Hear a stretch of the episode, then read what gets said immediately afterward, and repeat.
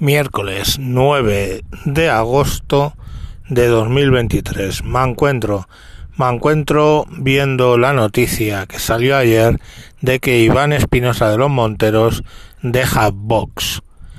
Mm, deja su, su acta de diputado, con lo cual deja de ser el portavoz de Vox y caso de que hubiera otras nuevas elecciones, pues no, no concurriría.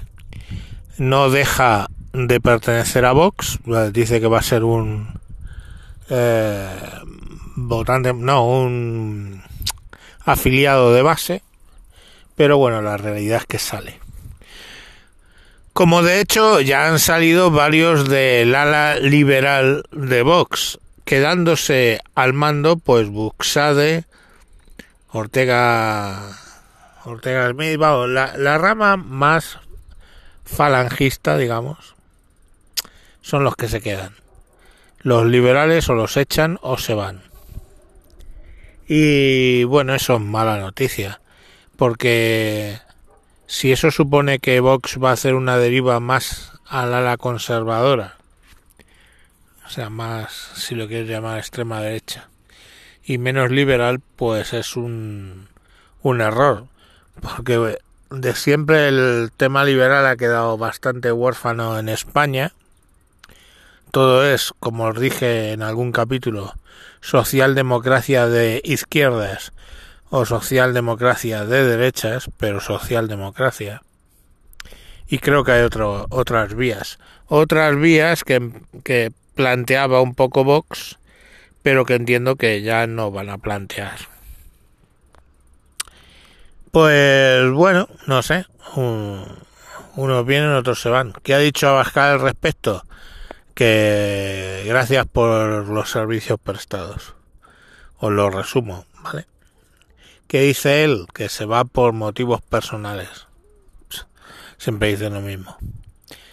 Y nada, pues eso es la noticia. Es que no tiene mucho más comentario. Yo creo que, que vos, que se proponía incluso llegar a tener ministros o vicepresidente, ya se ve con que no, tiene el no del PNV y es el no y se va a perder eso se va a perder ese esos tres millones y pico de votos se van a ir al garete y el de repetirse las elecciones pues bueno irán al al PP y, y veremos cómo termina el tema. Pero vamos no pinta que vayan a repetir porque los de Junts y RC ya están poniendo nombre y apellidos, o sea, ese precio al voto a favor de de Sánchez y creo que vamos a tener gobierno Frankenstein 2.0 y eso no es bueno.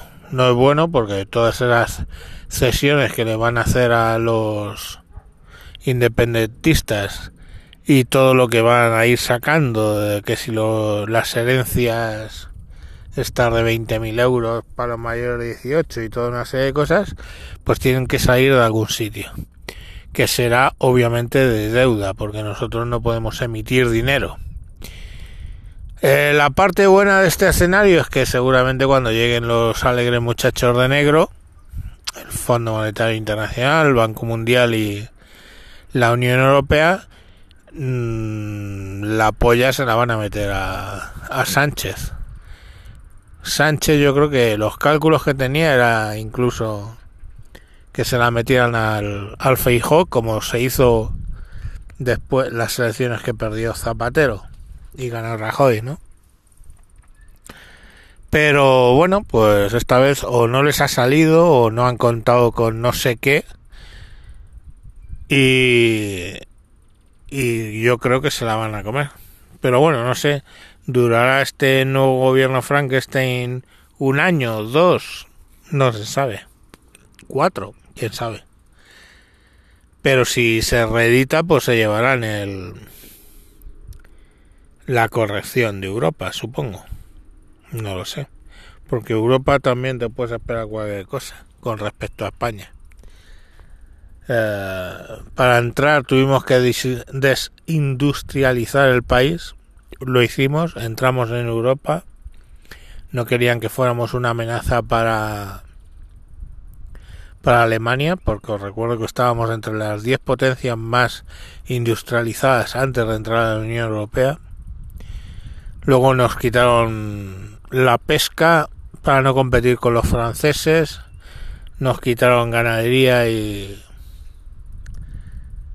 y la agricultura también para no competir con franceses, italianos, el aceite no lo quitaron, se lo llevaron los italianos y todo este tipo de cosas y nosotros pues ya sabemos que somos un país de camareros.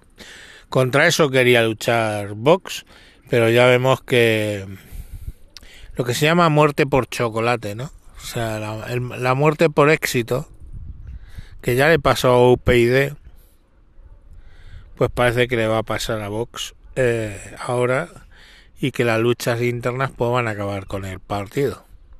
Creo, es mi opinión, ¿eh?